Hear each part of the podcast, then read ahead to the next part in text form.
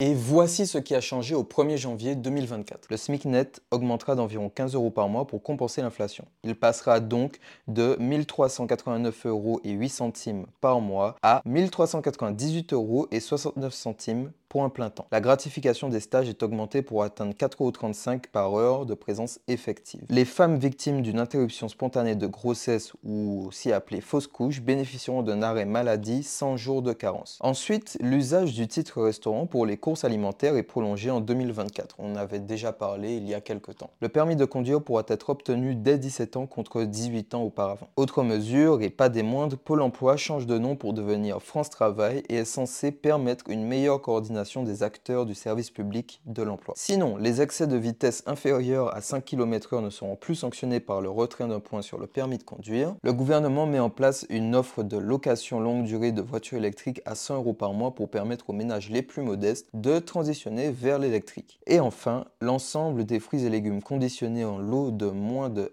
1,5 kg ne pourra plus être commercialisé dans des emballages en plastique. On n'a pas énoncé toutes les nouvelles mesures, mais elles sont retrouvables sur le site du gouvernement. Évidemment, je vous souhaite une bonne année, bonne santé, plein de bonnes choses pour 2024. Cette année devrait marquer une grosse étape pour Resca, donc j'espère que vous serez toujours au rendez-vous. En décembre 2023, le média a généré 14 millions de vues et c'est colossal, c'est le plus gros record qu'on ait jamais enregistré. Merci à vous et on repasse aux actus. Deuxième actu, la famille Lambert a enfin pu récupérer son logement grâce à une très forte mobilisation populaire. Thierry Lambert, son épouse enceinte et leurs deux enfants vivaient sous détente depuis mai 2023, selon le témoignage de la famille au micro de Guadeloupe la première. Leur maison et leur studio étaient squattés par leurs anciens locataires, selon leur dire, du coup qui sous-louaient les biens eux-mêmes sans payer la moindre charge ou le moindre loyer. Le lendemain de la forte mobilisation populaire qui a permis à Thierry Lambert de rentrer à nouveau dans sa maison et du coup qui a obligé les squatteurs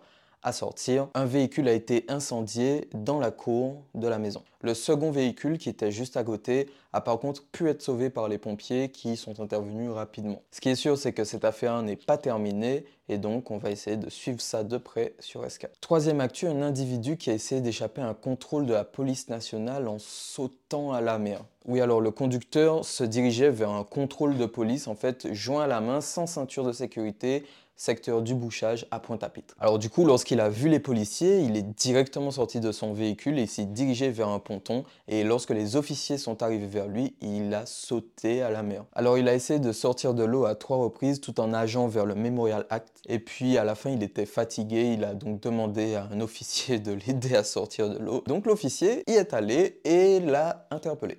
Donc il avait sur lui un pochon de produits qui s'apparente à du cannabis ainsi qu'un permis de conduire dominicain qui est invalide. Et pour finir, la cerise sur le gâteau, l'individu était connu des services de police. Quatrième info, le Guadeloupéen fiché S Scooby-Doo a été arrêté en Seine-Saint-Denis, du coup, région parisienne. Alors c'est une info, le Parisien et Teddy Valsi, de son vrai nom, est un braqueur multirécidiviste et il a été arrêté par les forces de la BAC. Armé et habillé en commando au moment des faits, il a tenté de se dissimuler dans un buisson. Selon le Parisien, il était équipé d'un étui d'arme de poing au niveau de la cuisse et une arme de poing a été retrouvée non loin. À la suite des faits, il a été placé en garde à vue. Et voilà, c'est tout pour le résumé de la dernière semaine de 2023. Bienvenue en 2024. Encore une fois, merci à notre audience de nous suivre et j'espère que l'année 2024 va être superbe. C'est Alexandre de on se retrouve la semaine prochaine.